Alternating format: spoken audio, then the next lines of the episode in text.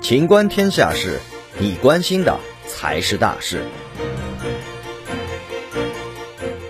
福州一中学办奢华聚餐，校方回应。八月十五号，福州华伦中学发布声明：近日有媒体报道，该校毕业生及家长举行毕业聚餐，存在学生饮酒、铺张浪费等情况，并有老师参加活动。对此，学校高度重视，第一时间约见相关家委会及教师，详细了解情况。目前已初步查实，该校静安校区个别毕业班家委会于七月五号组织了家长和学生举行毕业聚餐。少数老师应邀参加了聚会。声明表示，为严明党风党纪、校规校纪，学校已采取以下措施：对有关负责人作出停职反省处理，依规依纪问责；责令参与聚餐的九名教师作出深刻检查，待全面核查清楚后再作出严肃处理，并向全校教职工通报情况，举一反三，深入开展师德师风专题教育，杜绝此类事件再次发生。